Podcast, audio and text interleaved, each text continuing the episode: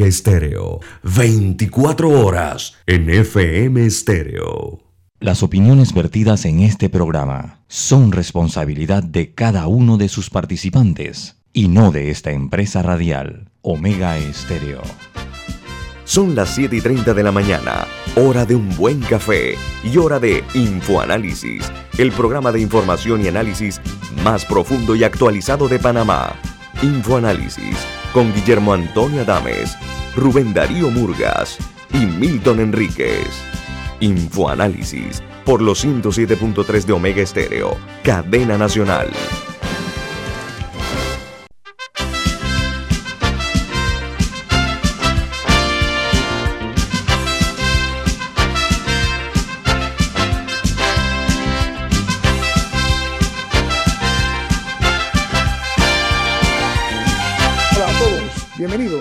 Esta es Infoanálisis, un programa para la gente inteligente. Hoy es 25 de enero del año 2022 y este programa es presentado por... Por Café Lavazza, un café italiano espectacular que usted puede conseguir en los mejores supermercados, los puede, también lo puede solicitar en los mejores restaurantes y puede pedir servicio a domicilio a través de www.lavazzapanamá.com.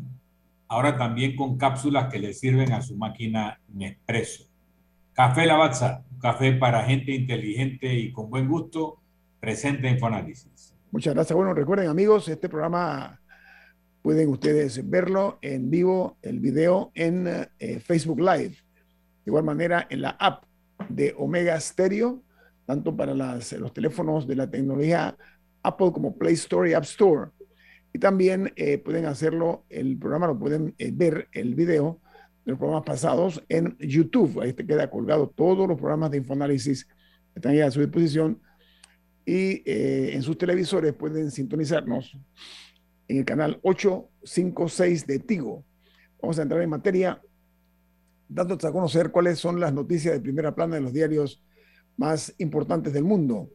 Dice que la OMC publicará en el mes de febrero próximo eh, el plan de transición de la pandemia a fase de control en respuesta a la COVID-19, que planteará eh, una transición a cuyo término se pondrá fin a la gestión de la enfermedad como una pandemia.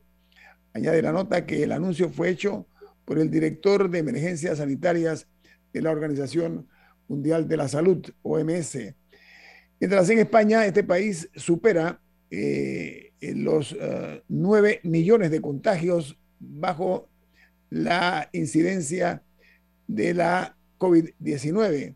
Se habla de 27.248 diagnosticados en las últimas 24 horas en España mientras Uruguay suma 10.045 casos nuevos y 17 fallecidos solamente el día de ayer. La nota originada en Uruguay dice que el país acumula 599.040 casos totales desde el 13 de marzo de 2020. Recuerden que Uruguay fue durante mucho tiempo el ejemplo de que la COVID no entraba en una forma importante Uruguay. Bueno, ya hoy llega al medio millón de afectados y tiene un número importante de casos nuevos el día de ayer de 10.045. Mientras en Costa Rica el gobierno se ofrece eh, a oponerse a una ley del cannabis medicinal. Dice que el anuncio fue hecho ayer en una conferencia de prensa donde el presidente de Costa Rica expresó su eh, decisión de no permitir que se apruebe este proyecto o que se ponga en marcha este proyecto de cannabis medicinal porque lo considera negativo para la sociedad de Costa Rica.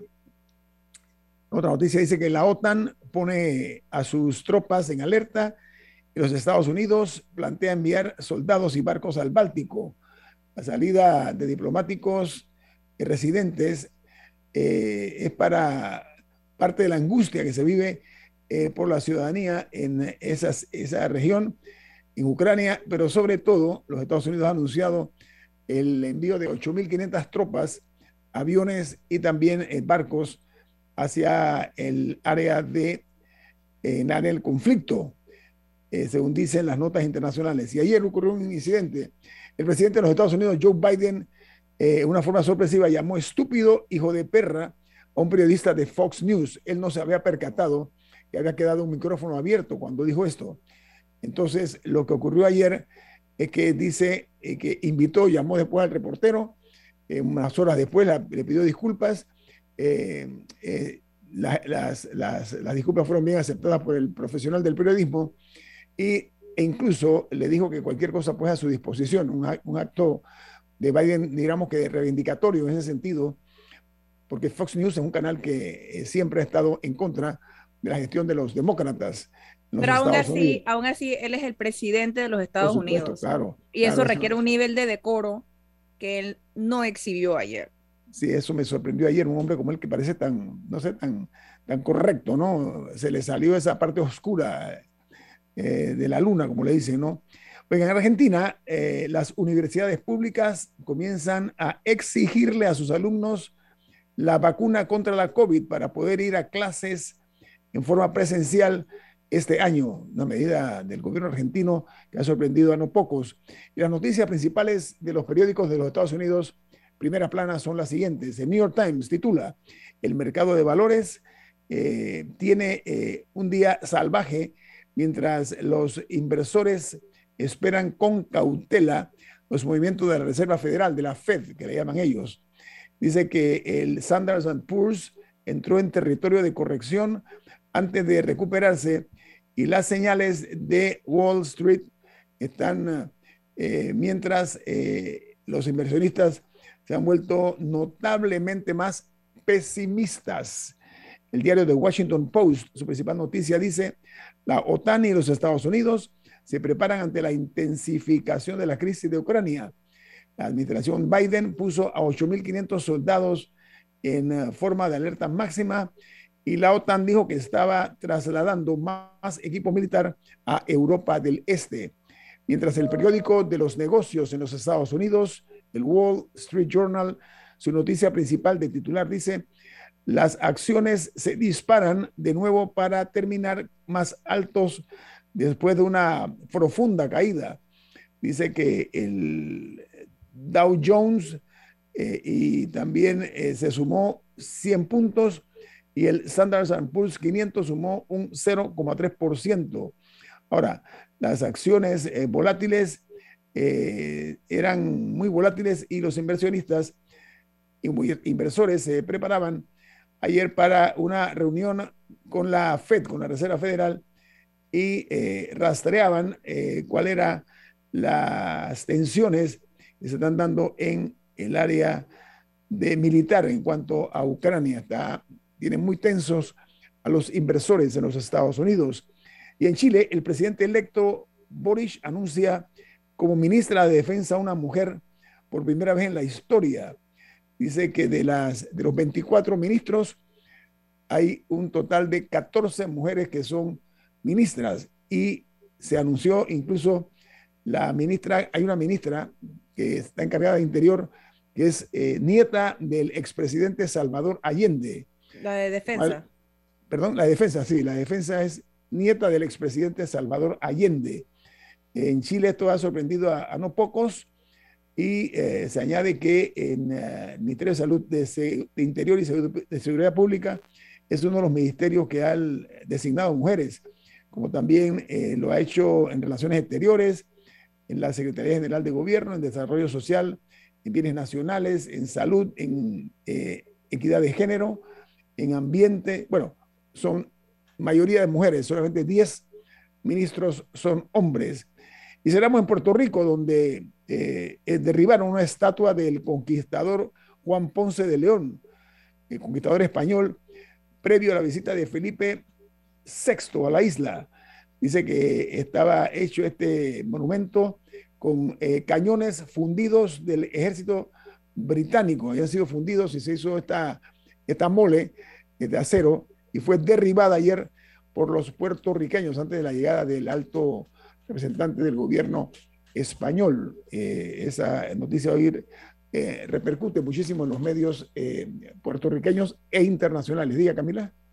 Sí, una noticia muy importante en Guatemala es que la Corte Suprema condenó a cinco paramilitares a 30 años de prisión por eh, violar a decenas de mujeres indígenas durante el conflicto armado que hubo en ese país entre eh, bueno, en este, los ataques estos en particular ocurrieron en los 80, mm. aunque eso fue un conflicto que hubo entre 1960 y el 96. Fue un largo conflicto en el que murieron eh, más de 200.000 personas, muchísimas de ellas indígenas, eh, en Guatemala. Y, en, y pero este caso en particular es sobre, sobre un, un pueblo donde lo, este grupo paramilitar, que era apoyado por los militares en ese momento, desapareció o sea, acabó con los hombres del área y luego llegaron y violaron a todas las mujeres.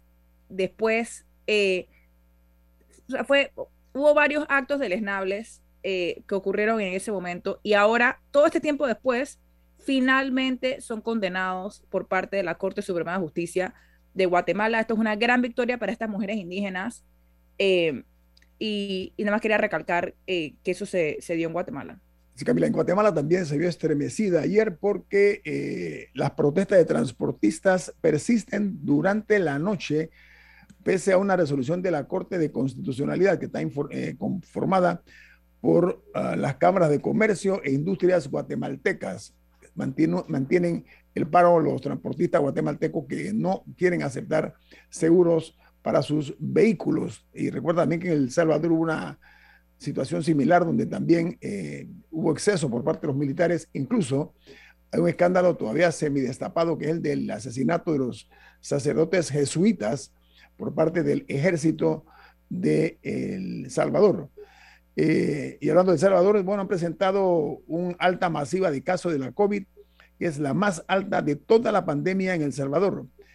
El Ministerio de Salud dice eh, que tiene la capacidad para eh, entregar eh, kits de medicamentos cada 10 segundos, pero las comunidades se quejan de que no hay suficientes. Aquí termino con las notas internacionales. Diga, Camila. Sí, una última. Y es que eh, la Corte Suprema de Estados Unidos está evaluando otro caso muy importante y es uno que podría poner fin a la práctica de lo que en inglés se llama affirmative action, que es, es, una, es una medida eh, proactiva que se estableció hace años, eh, no, no, no le sé decir el año específico, y era para eh, aumentar las probabilidades de, de, ingresar a universidades a poblaciones que sufrían discriminación, por ejemplo, las personas afroamericanas.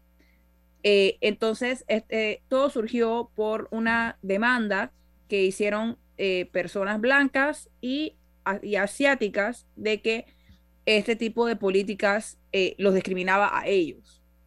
Entonces, eh, ese es un caso eh, que ahorita va a discutir la Corte Suprema y eso es muy importante porque afecta a miles de, a miles de, jóvenes que aplican a, universidades todos los años. Y sí, y sí, también se abre la pregunta de, si se cumplió con la medida original o si todavía, de no existir la medida, eh, habría discriminación, hay que ver los números de aún con la con, la, con esta con esta medida eh, si ciertas personas eh, por el color de su piel tienen menos probabilidades de entrar a ciertas universidades, etcétera. Así que es un tema muy complicado que ahora va a evaluar la Corte Suprema de Estados Unidos. Bueno, vamos al corte comercial. Al regreso, un importante invitado aquí con nosotros esta mañana en Info Análisis. Este es un programa para la gente inteligente.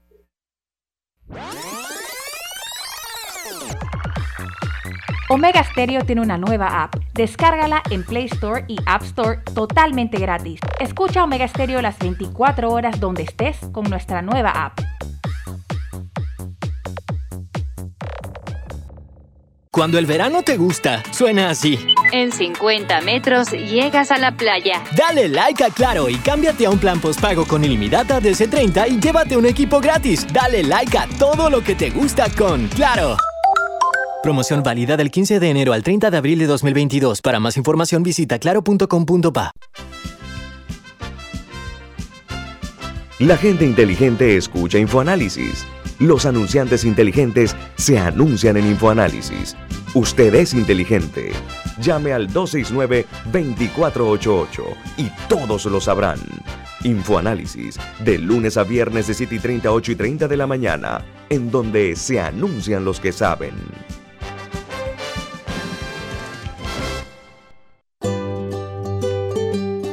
En la vida hay momentos en que todos vamos a necesitar de un apoyo adicional. Para cualquier situación, hay formas de hacer más cómodo y placentero nuestro diario vivir.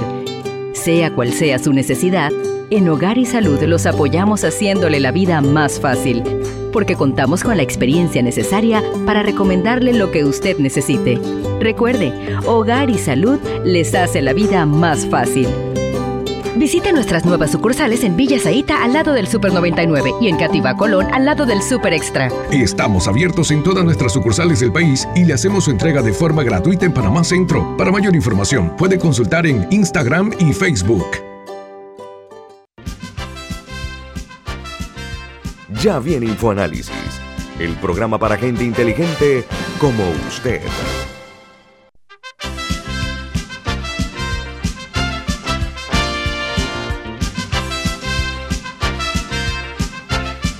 Usted tiene una noticia importante para los oyentes. ¿De qué se trata, por favor? Así es. En Banco Aliado te acompañamos en tu crecimiento financiero. Ahorra con tu cuenta Más Plus, mejorando el rendimiento de tus depósitos. Banco Aliado, tu aliado en todo momento. Puedes visitar la página web de Banco Aliado en www.bancoaliado.com y también puedes seguir a Banco Aliado en las redes sociales como arroba Banco Aliado. Banco Aliado, tu aliado en todo momento. Bien amigos, antes de entrar con el invitado, Camila pide un espacio para un anuncio importante. ¿En qué se trata, Camila? Para dar una muy sentida felicitación a Sabrina Bacal, que está de cumpleaños hoy. Sabrina eh, perteneció por mucho tiempo a, a esta mesa, es este amiga programa, de esta este casa, programa. a este programa, es amiga de esta, de esta, de esta casa en Omega, eh, amiga de, de varios en- en- aquí. Así que, Sabrina, eh, con muchísimo cariño, espero que pases un excelente cumpleaños rodeada de, de familia en tu burbuja y con mucha salud ante todo. La burbuja. Sí, feliz Sabrina. cumpleaños a nuestra querida amiga Sabrina Bacal. Bueno, Sabrina, de mi parte, eh, como siempre, un fuerte abrazo en la distancia, esperando que cumplas mucho más con salud, para alegría de tus hijos y de las personas que te queremos bien. Así que happy birthday, Sabrina Bacal, periodista importante de este país. Bueno, amigos, esta mañana nos distingue con su presencia o su participación el exministro de Salud, José Manuel Terán. Eh, doctor Terán, bienvenido aquí a Infoanálisis. ¿Cómo está? Muchas gracias, muchas gracias. En primer lugar, unirme a las felicitaciones a, a Sabrina, una gran periodista y una persona de mucha responsabilidad en esta noble profesión. Gracias, doctor, por lo que nos toca a nosotros. Ella fue parte de este equipo de Infoanálisis. Mucho tiempo estuvo Sabrina con nosotros aquí. Oiga, doctor Terán, eh, antes de entrar en la materia eh, eh, más profunda, hay una parte que no lo, no lo es menos, pero que tiene que ver también con el hospital donde usted es director médico. Usted es director médico de la clínica Hospital San Fernando.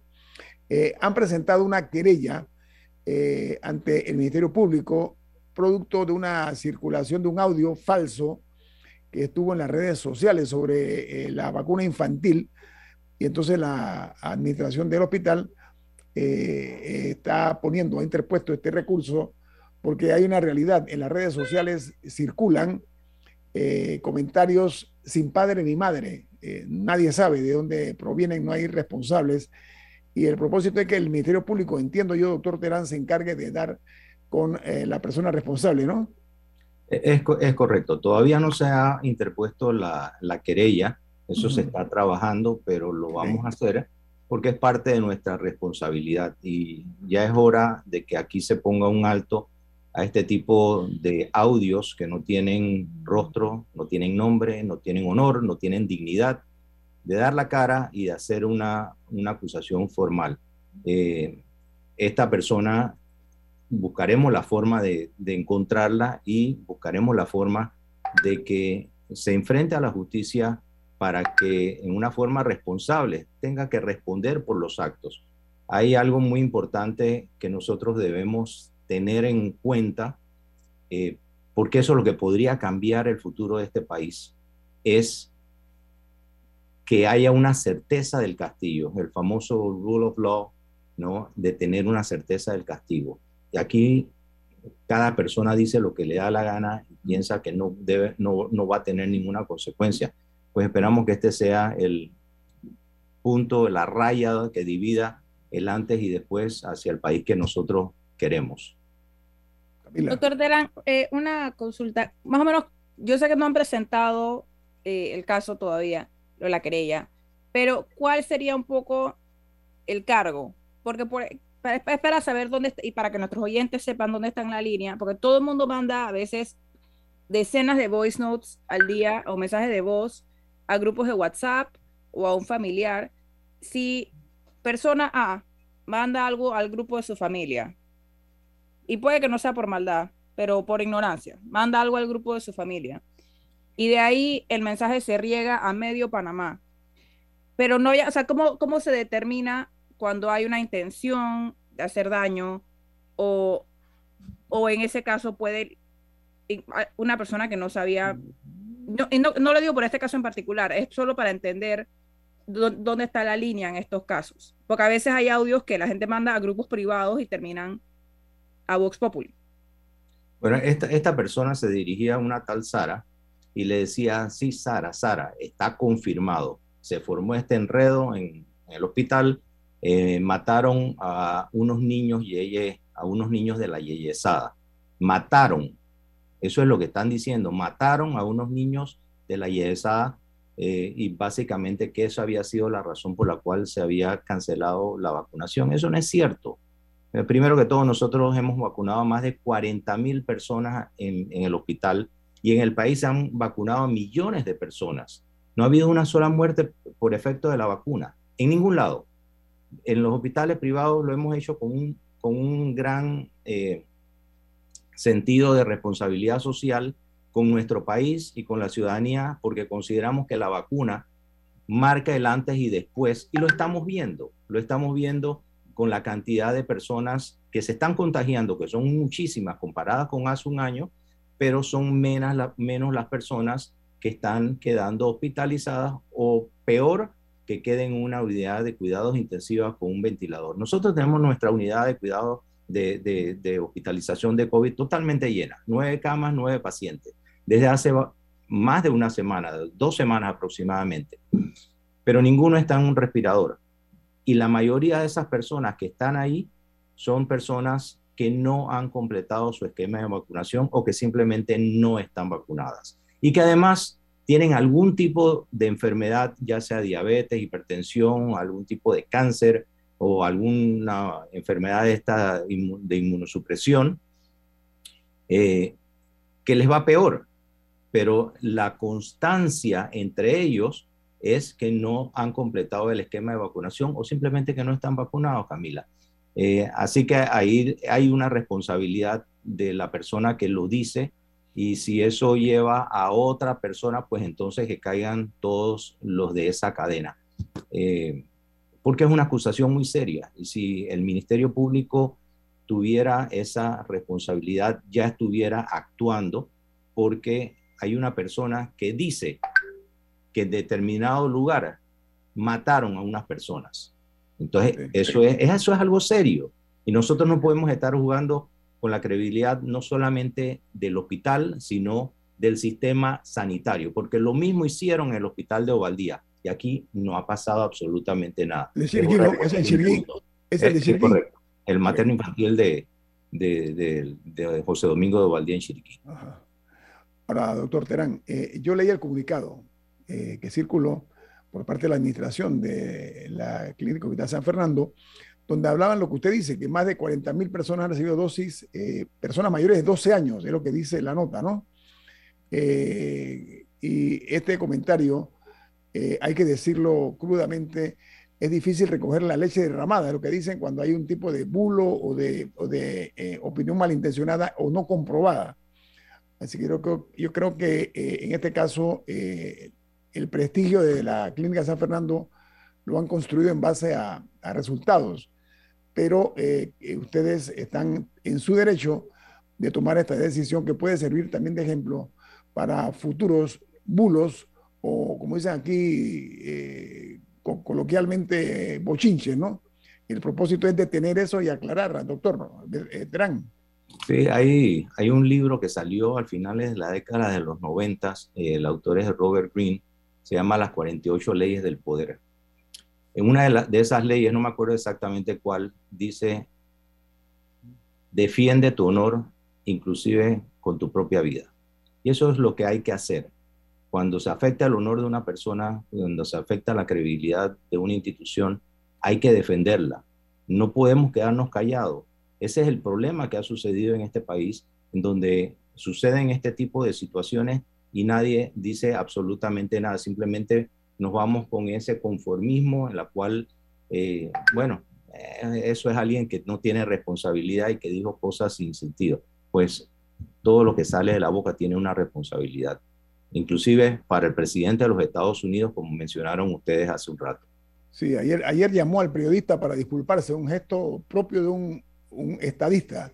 La acción de Biden ayer, lamentable que se vio manchada u oscurecida por el comentario que él dice que se le salió porque no se dio cuenta que el micrófono estaba encendido y que no era nada personal, fue lo que dio Biden. Diga, Camila. Pero yo reitero que él no tenía, ¿por qué está refiriéndose a un periodista de tal manera con micrófono prendido o apagado? Claro. Eh, doctor Deran, cambiando un poco de asunto, eh, ayer se dio a conocer eh, un cambio en las medidas de aislamiento, de cuarentena, y también se abrió el compás para el uso de pruebas caseras en las empresas. Sin embargo, eh, todavía no, se ha explicado un poco eh, cómo se va a hacer la distribución de esas pruebas, de las cuales el gobierno iba a comprar eh, una gran cantidad. A los hospitales privados los han contactado o les han dado luces de alguna manera sobre si ustedes pueden adquirir estas pruebas o si están incluidos dentro de un plan de distribución o algo en ese sentido? Eh, no, no, Camila, a nosotros no nos han contactado sobre eso y no creo que nos contacte porque no es nuestra, mm, o sea, yo creo que el, el objetivo de esto es que esas pruebas lleven, lleguen a la ciudadanía, no a los hospitales privados. Nosotros tenemos nuestras pruebas, igual que las tienen los centros de salud y los hospitales y todo lo demás, pero es que lleguen a la comunidad. Ese decreto sí establece que las empresas podrán adquirir esas pruebas, no, no sé cómo, no es el caso nuestro ni nos interesa, pero las empresas podrán adquirir eso para hacer el testeo a sus empleados y si la persona sale negativa, pues como dice el decreto, pues entonces continuará trabajando. Si sale positiva, se tiene que ir a un laboratorio eh, reconocido para hacerse la prueba. Esto es, yo entiendo el objetivo final de, este, de esta redacción que es buscar alguna trazabilidad de esa persona que sale positiva, que no probablemente no la habría si simplemente se hace la prueba y la persona se quede callada, pero si se le obliga a ir a un laboratorio privado, que es entre comillas, entonces ahí sí se sigue la trazabilidad. Y, digo, y digo que entiendo cuál es el trasfondo de esto porque siempre se ha dicho que una prueba de antígeno positiva es positiva es una prueba positiva. Hay más posibilidades de que una prueba de antígeno negativa sea un falso negativo. Ok, doctor Terán, eh, a, propósito, a propósito, tengo un corte comercial, pero quiero agregar que el Ministerio de Salud dio a conocer que las pruebas caseras, o le llaman también autoaplicadas, no son comercializadas aquí en Panamá. Eso quiero que quede claro que lo, lo señaló el Ministerio de Salud en el informe que dio. Vamos al corte comercial, continuaremos después del mismo platicando con el exministro de Salud, José Terán, aquí en Info Análisis. Este es un programa para la gente inteligente.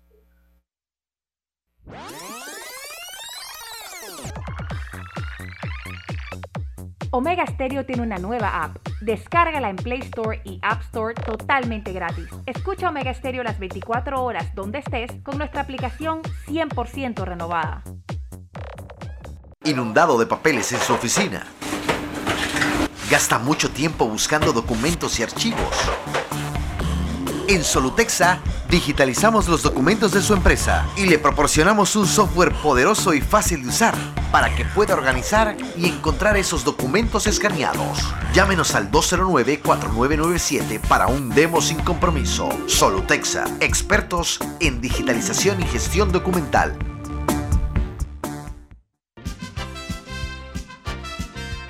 Ya viene InfoAnálisis, el programa para gente inteligente como usted.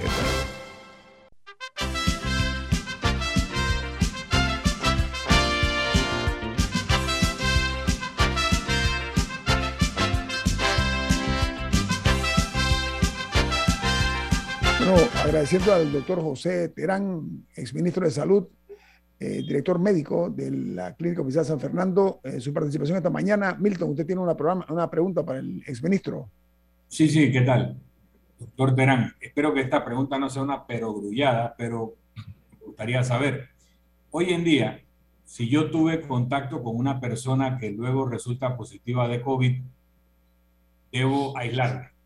Cinco días, siete días, no sé cómo va cambiando el tema ustedes todos los días están viendo personas que tienen infección de COVID, pero no quedan aislados.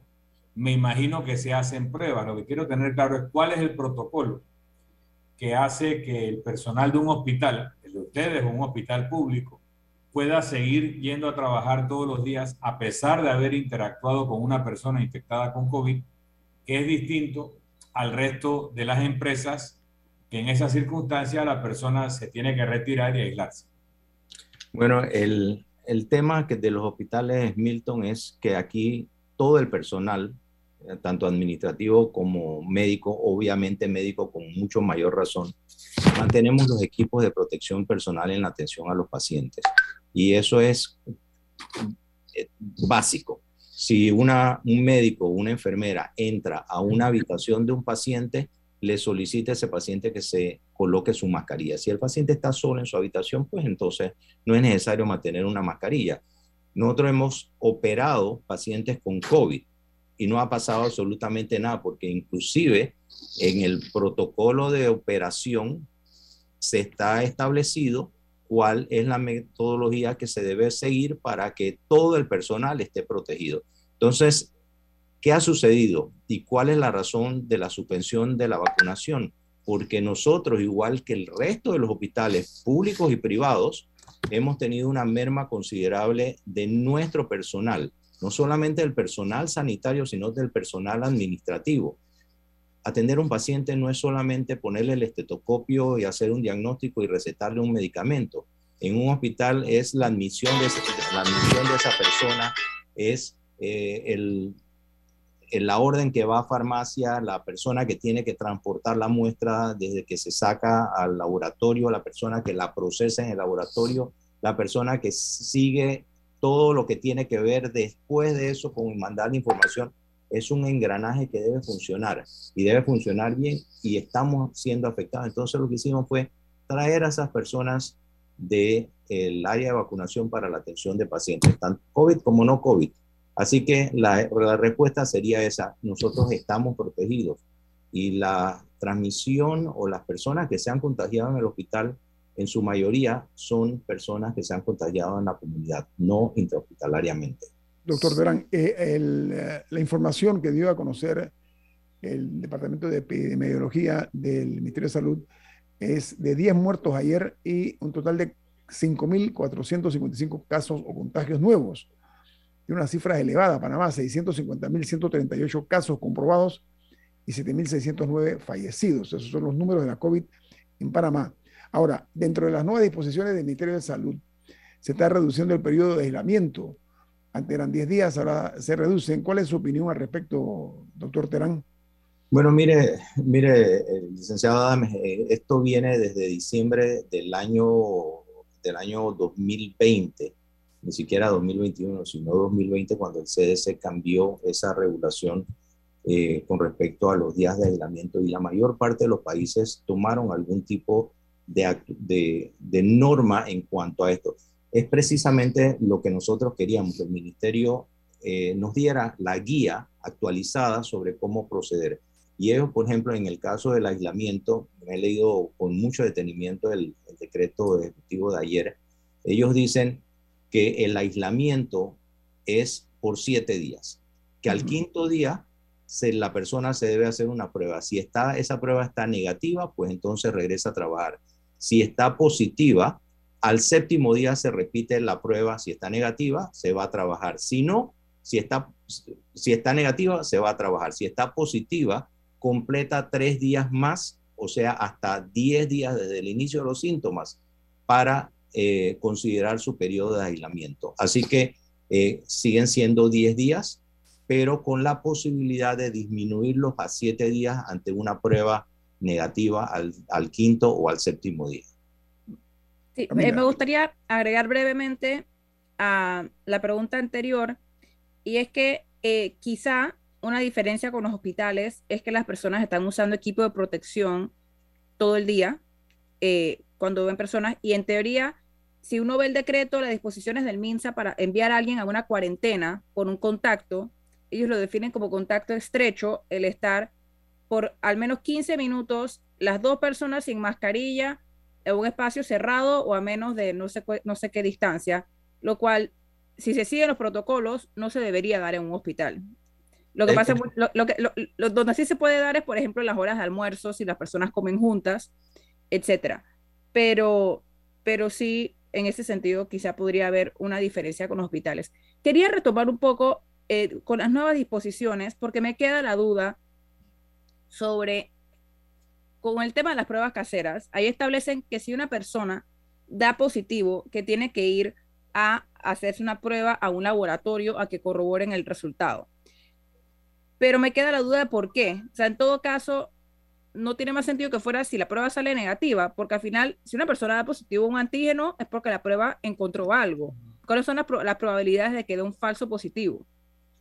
Bueno, es lo que comentaba Camila al principio, que es más común encontrar un falso negativo que un falso positivo.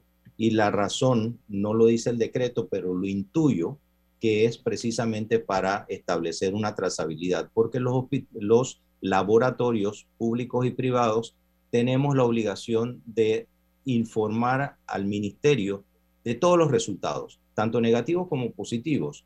Así que esa es eh, la razón tras las palabras en el decreto. Es la pero, pero, o sea, pero no sería más fácil decirle a las personas, tienes que llamar al MINSA y reportarlo, porque el punto de la prueba era que las personas no tuvieran que ir a un laboratorio privado a pagar 30 dólares o más, o que no tuvieran que ir a hacer fila de las 4 de la mañana al Emilio Rollo. Entonces, si ahora te dicen, hazte la prueba, pero además, si sí resulta positivo, tienes que ir a exponer a más gente, a salir de tu casa, a hacer todo esto, me parece que es un poco contraproducente con, con facilitar la prueba casera.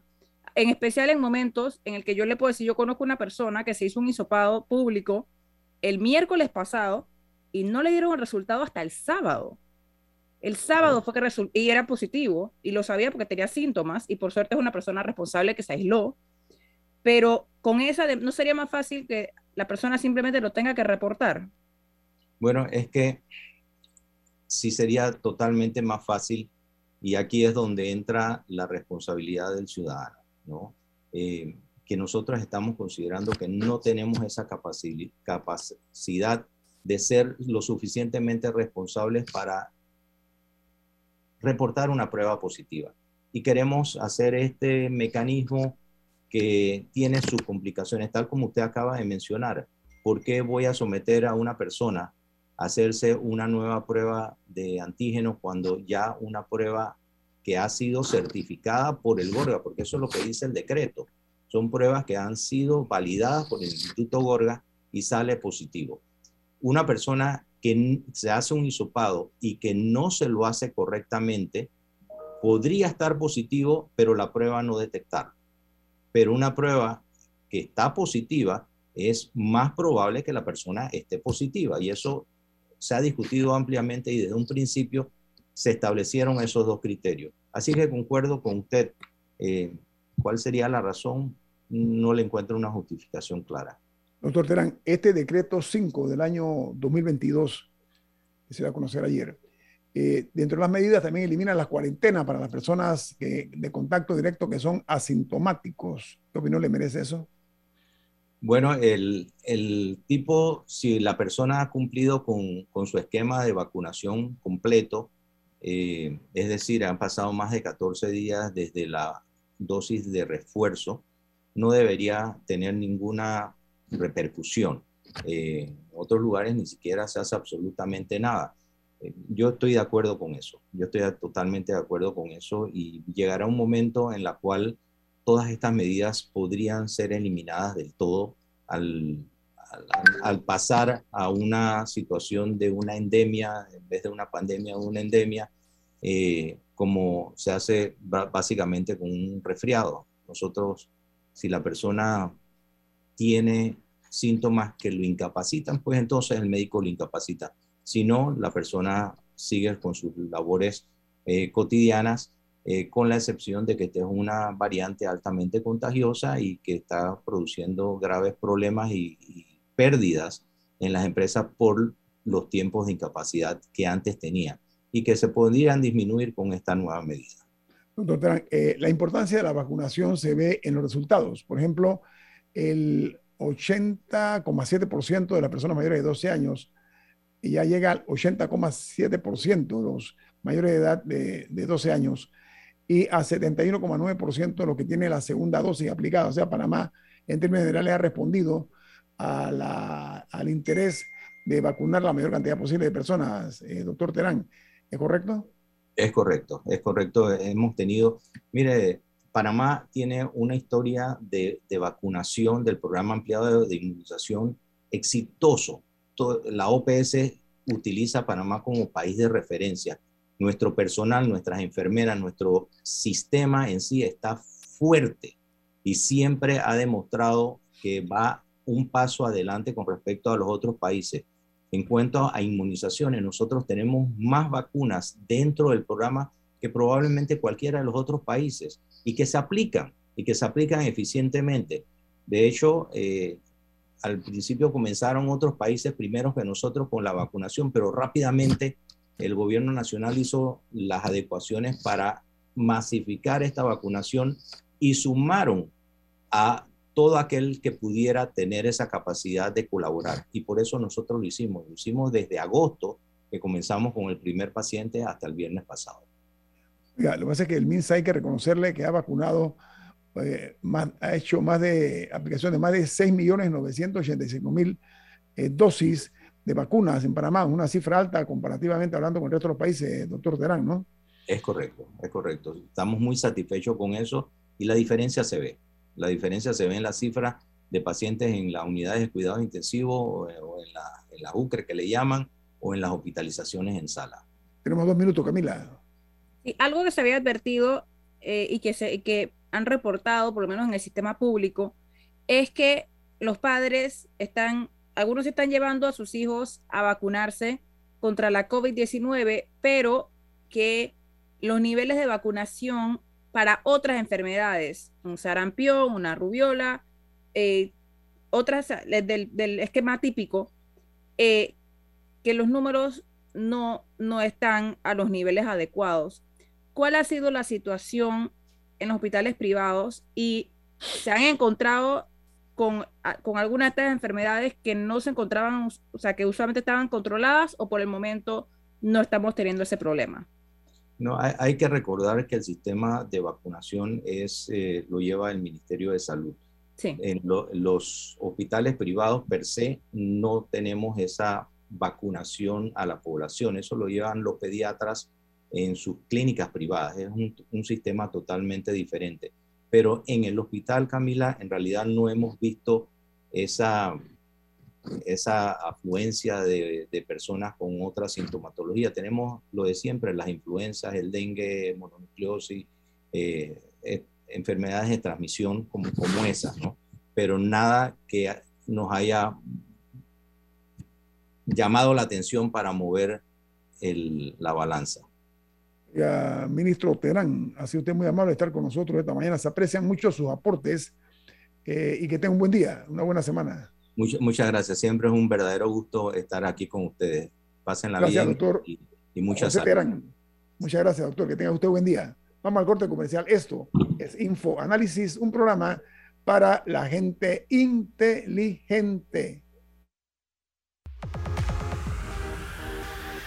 Omega Stereo tiene una nueva app. Descárgala en Play Store y App Store totalmente gratis. Escucha Omega Stereo las 24 horas donde estés con nuestra aplicación totalmente nueva. Cuando el verano te gusta, suena así. En 50 metros llegas a la playa. Dale like a Claro y cámbiate a un plan postpago con ilimitada de C30 y llévate un equipo gratis. Dale like a todo lo que te gusta con Claro. Promoción válida del 15 de enero al 30 de abril de 2022. Para más información visita claro.com.pa. Ya viene InfoAnálisis, el programa para gente inteligente como usted.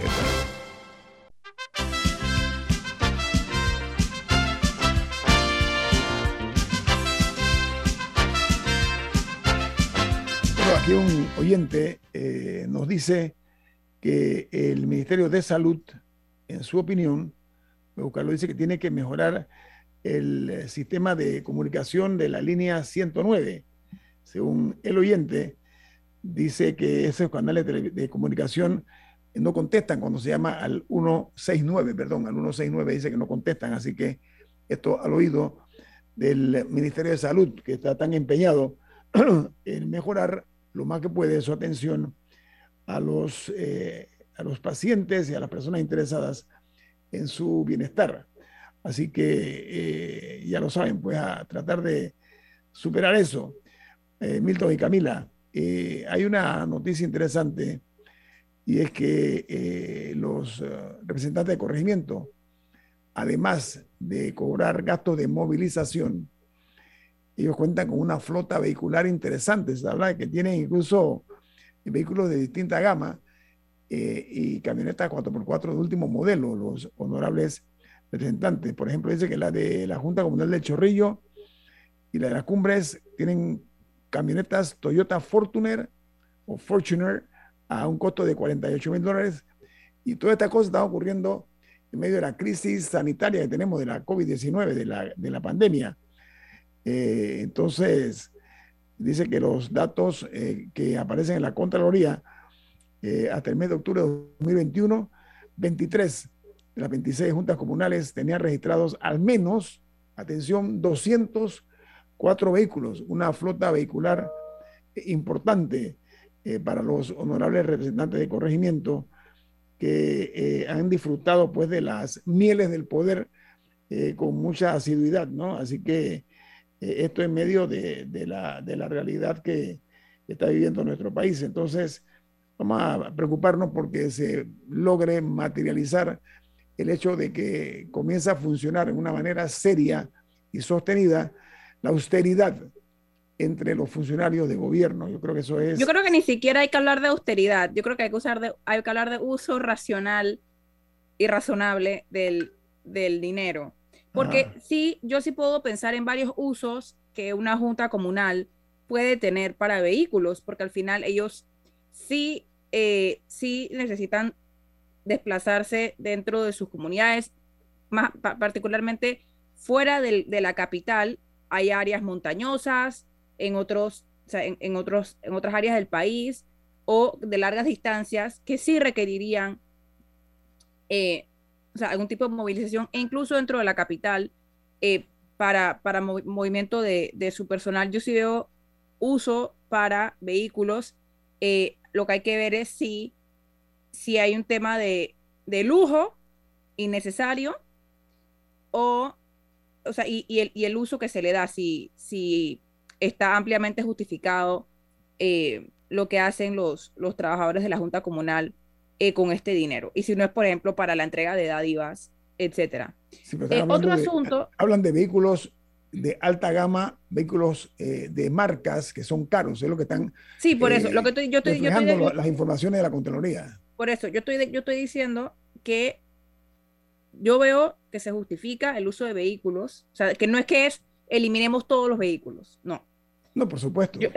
existe una necesidad para que funcionarios se puedan desplazar eh, y no estoy hablando de funcionarios a nivel de representante, o sea, a, a diferentes niveles para cumplir con eh, sus funciones. Lo que hay que evaluar es si tiene que ser una camioneta de 48 mil dólares. Eso, o sea, es, hay una separación entre que necesiten un vehículo y que el vehículo sea de lujo. Sobre todo si son de la capital de la República. Yo creo que ese es el punto donde en muy pocos corregimientos tienen áreas eh, circundantes de difícil acceso. Yo sí estoy de acuerdo con aquellos que tienen... Pero es que, eh, aunque, ver no los, con- aunque, aunque no lo sean, Estoy hablando O sea, de los sí- carros, sí automóviles caros, estoy hablando de los automóviles caros, yo estoy hablando de los carros de Ajá. 48 mil dólares. Me parece un exceso. Sí, ahora, otro tema que surgió fue que la semana pasada el Contralor suspendió el pago de los gastos de representación por encima de los 3.500 dólares eh, a eh, autoridades locales y, de, eh, y, y que también iban a revisar los de movilización. Hemos escuchado diversas explicaciones de diversos alcaldes del tipo de uso que le dan a los gastos de movilización. Y a mí todavía me quedan dudas un poco sobre el funcionamiento. Ahora, yo sí tenía la curiosidad, y no sé si alguno tendrá una respuesta, ¿de dónde salen los gastos de representación? Exactamente qué es un gasto de representación que lo tienen muchos funcionarios, no solamente las autoridades locales, don Milton. Bueno, Camila, cuando tú ocupas un cargo, ministro, presidente, director, etcétera, se supone que tú tienes que parecer el cargo. Entonces, te diferenciaban el salario, que es lo que te pagan por tu trabajo, de una suma complementaria llamada gastos de representación, que era para que te compraras un buen vestido de saco o una camisa limpia, para que eh, si tenías que ir a algún lugar no llegaras en un- eh, una forma eh, al cargo que ocupa. O sea, ese era el concepto del gasto de representación, que tú estás representando al Estado, estás representando a la autoridad y tenías que tener un mínimo de decoro en las circunstancias en las que tú desempeñas el cargo. Ahora, eso era una suma complementaria eh, que era siempre menor que el salario. Pero en el tiempo, el gasto de representación, que por mucho tiempo no pagó eh, seguro social y otras prestaciones, se calculaba aparte, empezó a crecer por encima del salario. Entonces tú acabas viendo en el Estado salarios bajos, nominales, con unos gastos de representación que equivalen al doble del salario, por ejemplo, eh, aunque hace varios años empezaron ya a tributar para la seguridad social también. Pero ese es el objeto del gasto de representación, que tú representes al Estado. Ahora, si te dan eso y además te dan eh, dinero para ropa y además te pagan en reembolso los gastos que tú incurras en atenciones y además te dan gastos de movilización, entonces, ¿para qué son los gastos de representación? Son eufemismos que se empiezan a encontrar para que cuando la gente busque salarios, ya, este gana 1.500 dólares, no está tan alto. Pero cuando tú sumas el conjunto de retribuciones, entonces ya la persona gana 7, 8, 10 mil dólares al mes entre una cosa y otra. Pero además de todo eso, resulta que lo mandan a una misión. Entonces le dan viáticos. Y esos viáticos son de 300, de 600 dólares al día, de acuerdo al país donde tiene que ir, o de tanto menos si va a otra ciudad del país. Entonces, todo lo anterior que te dieron de movilización, representación, etcétera, no lo usas cuando te trasladas porque ahí hay unos gastos de, de, bueno, viáticos. ¿no? Entonces, son formas nuevamente de disimular ingresos eh, muy superiores a lo que el estómago de la opinión pública aguanta. Ahora, súmale que esos son los que están bajo la lupa. Pero aquí hay funcionarios, el director de la policía, eh, ciertos eh, directores de entidades autónomas que ganan mucho más que el presidente, que los ministros y que los representantes. Y no están en la lupa. Tenemos que hacer un análisis completo de una ley general de sueldo, que tenemos 30 años de estar hablando de eso. Y es muy sencilla. Una ley general de sueldo son dos páginas. Un- unos artículos que la presentan y un cuadro tipo Excel que establece las escalas. Y ya, se acabó. Pero no lo queremos hacer porque queremos mantener estas diferencias y estos favoritismos con ciertas posiciones versus otras. No, aparte de que nada de esto es contrafactura. A mí eso es lo que me tiene impresionada. Aquí, porque, yo, yo vería, insisto, yo creo que hay, hay, y hay áreas que lo necesitan más que otras, que sí se justificaría que se le facilitara a una autoridad o a las personas que trabajan ahí el transporte o etcétera, pero o sea, no entiendo por qué no puede ser, por ejemplo, un fondo al que se tenga acceso, o sea, que no que no quede depositado en la cuenta bancaria de la persona, sino que sea un fondo al que se tenga acceso cuando se necesite contrafactura o a cosas así, no sé. pero... eso es lo correcto, Camila, pero en la práctica, si tú vas a ese procedimiento, te encuentras con que una misión importante que puede haber salido urgente, hay una crisis entre pobladores indígenas y campesinos en una zona del país, tienes que despachar a un grupo que vaya para allá. Si tú tienes que hacer el trámite de la solicitud, del viático, pueden pasar cinco días y la gente no se ha ido y ya en el lugar de la crisis se están matando. Entonces, entiendo lo que tú dices, yo estaría de acuerdo, por el procedimiento yo decía para el tema de la ropa, yo, me, refería para el tema de la ropa y los gastos de representación, porque ah, nadie, ah, nadie, necesita, nadie necesita un vestido urgente ya. Una vez al mes, una vez al mes. En Suecia, en Suecia una ministra tuvo que renunciar al cargo de ministra porque había un evento donde ella tenía que ir vestida con cierto tipo de ropa, de tipo cóctel, no te digo que ropa de astronauta, y no tenía. Ella compró un vestido pero lo compró con la tarjeta del ministerio, porque la suya no la tenía, lo que sea, para un acto oficial. Al día siguiente, ella depositó en la cuenta del ministerio el valor del vestido sin que nadie le dijera nada. Simplemente ella lo pagó con la tarjeta del ministerio para un acto oficial, lo reembolsó al día siguiente sin que nadie le solicitara. Eso fue un escándalo porque usó la tarjeta del ministerio y tuvo que renunciar al cargo porque son países que tienen niveles de tolerancia menor. Ella lo hizo por experiencia, porque fuera rápido, porque tenía que ir y tenía que ir con cierto tipo de ropa que ya no tenía. Ok, pero esas son las excepcionalidades del sistema. Tiene que haber un sistema lógico, como tú planteas, pero que también sea rápido. Sí, porque 3.500 dólares en 3.500 dólares en gastos de representación. Vamos a ver, o sea, 3.500 por 12 son 42 mil dólares al año. Solamente en gastos de representación. Sí. Ahora, ahora, vamos a poner la cosa ah, más puntualmente. La Contraloría General de la República, en atención a la presión que hemos puesto nosotros los medios de comunicación sobre la situación esta de los gastos de movilización a alcaldes y representantes, lo que ha hecho es suspender la medida, suspender los pagos. No es que, no, no, han suspendido y esa es una medida eh, que es una instrucción que se dio que no sé cuánto va eh, a durar eh, para ser objetivo, ¿no? Esto por parte de una acción que tiene que tomar la Dirección Nacional de Fiscalización, de acuerdo al comunicado que emitió la Contraloría. En el país ahora mismo nosotros tenemos 81 alcaldes y 679 representantes. Esto comenzó, los representantes, la figura comenzó con 505. Ese fue el concepto original de los representantes de corregimientos. Hoy día son 679 y las erogaciones se están haciendo estas que estamos mencionando nosotros desde hace 15 años.